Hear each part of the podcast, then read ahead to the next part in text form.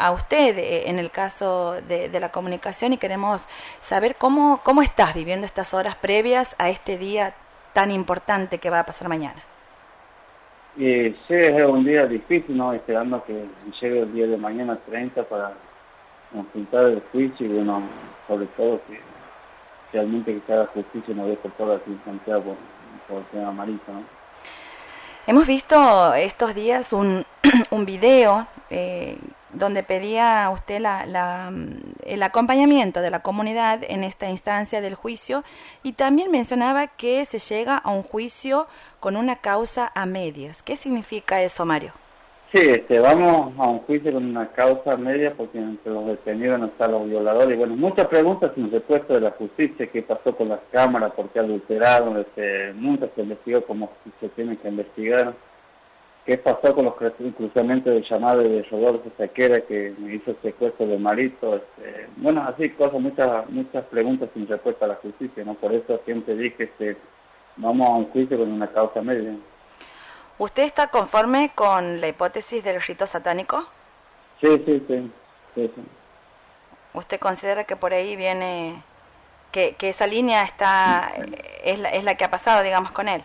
Sí, sí, yo creo que sí, ¿no? Este, según lo que se encontraba toda la evidencia y, bueno, un trabajo que hizo impecable Marcos Herrero, el, el grupo de Río Negro. Seguramente él también va a estar, no digamos hasta diciembre, pero en febrero cuando comience el juicio seguramente que ellos también vendrán a, a Santiago a declarar, ¿no?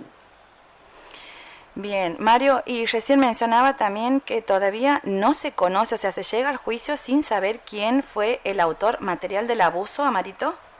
No, no, se hizo más de, cerca de 4.000 hisopados alrededor de 5.000 este, hasta el momento no, no se sabe nada. ¿Cómo, ¿Cómo dice? ¿Puedes repetir, por favor? Este, sí, le comentaba que se hizo más de cuatro, más de tres, cerca de cuatro mil hisopados en Timilín, también a Pueblas Aldaños, que no, todo, todo negativo, no, no se dio. ¿Y, ¿Y qué piensa usted en esa cuestión? Y yo creo que eso hisopados era para llevar más tiempo, para que uno se desgaste, no deje de pedir justicia.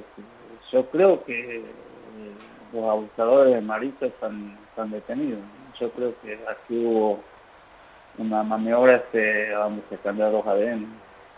¿Usted cree que, que, es uno de los imputados? Sí, sí, sí. ¿Cuál de ellos? Eh, Rodolfo Sequeira. Rodolfo Sequeira. Bien.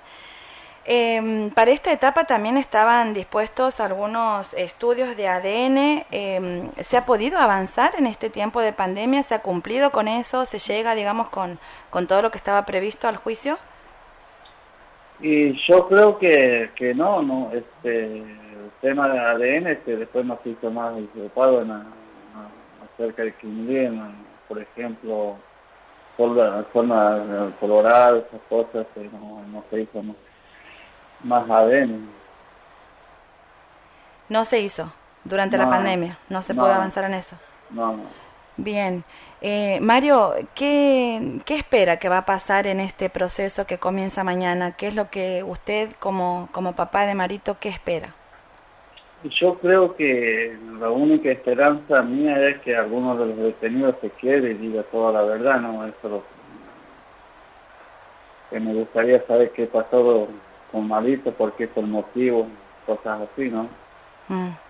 Eh, igual, sobre todo, yo pienso que si, vamos a un juicio con una causa media, esa es la esperanza que uno se quiere y bueno, y esperemos que pasa al final del juicio y si las cosas no salen como yo pienso, yo seguiré haciendo marcha, seguiré buscando otros también alternativas para realmente saber la verdad, ¿no? que yo no, no, no voy a parar, no soy muy fácil de doblarme tampoco.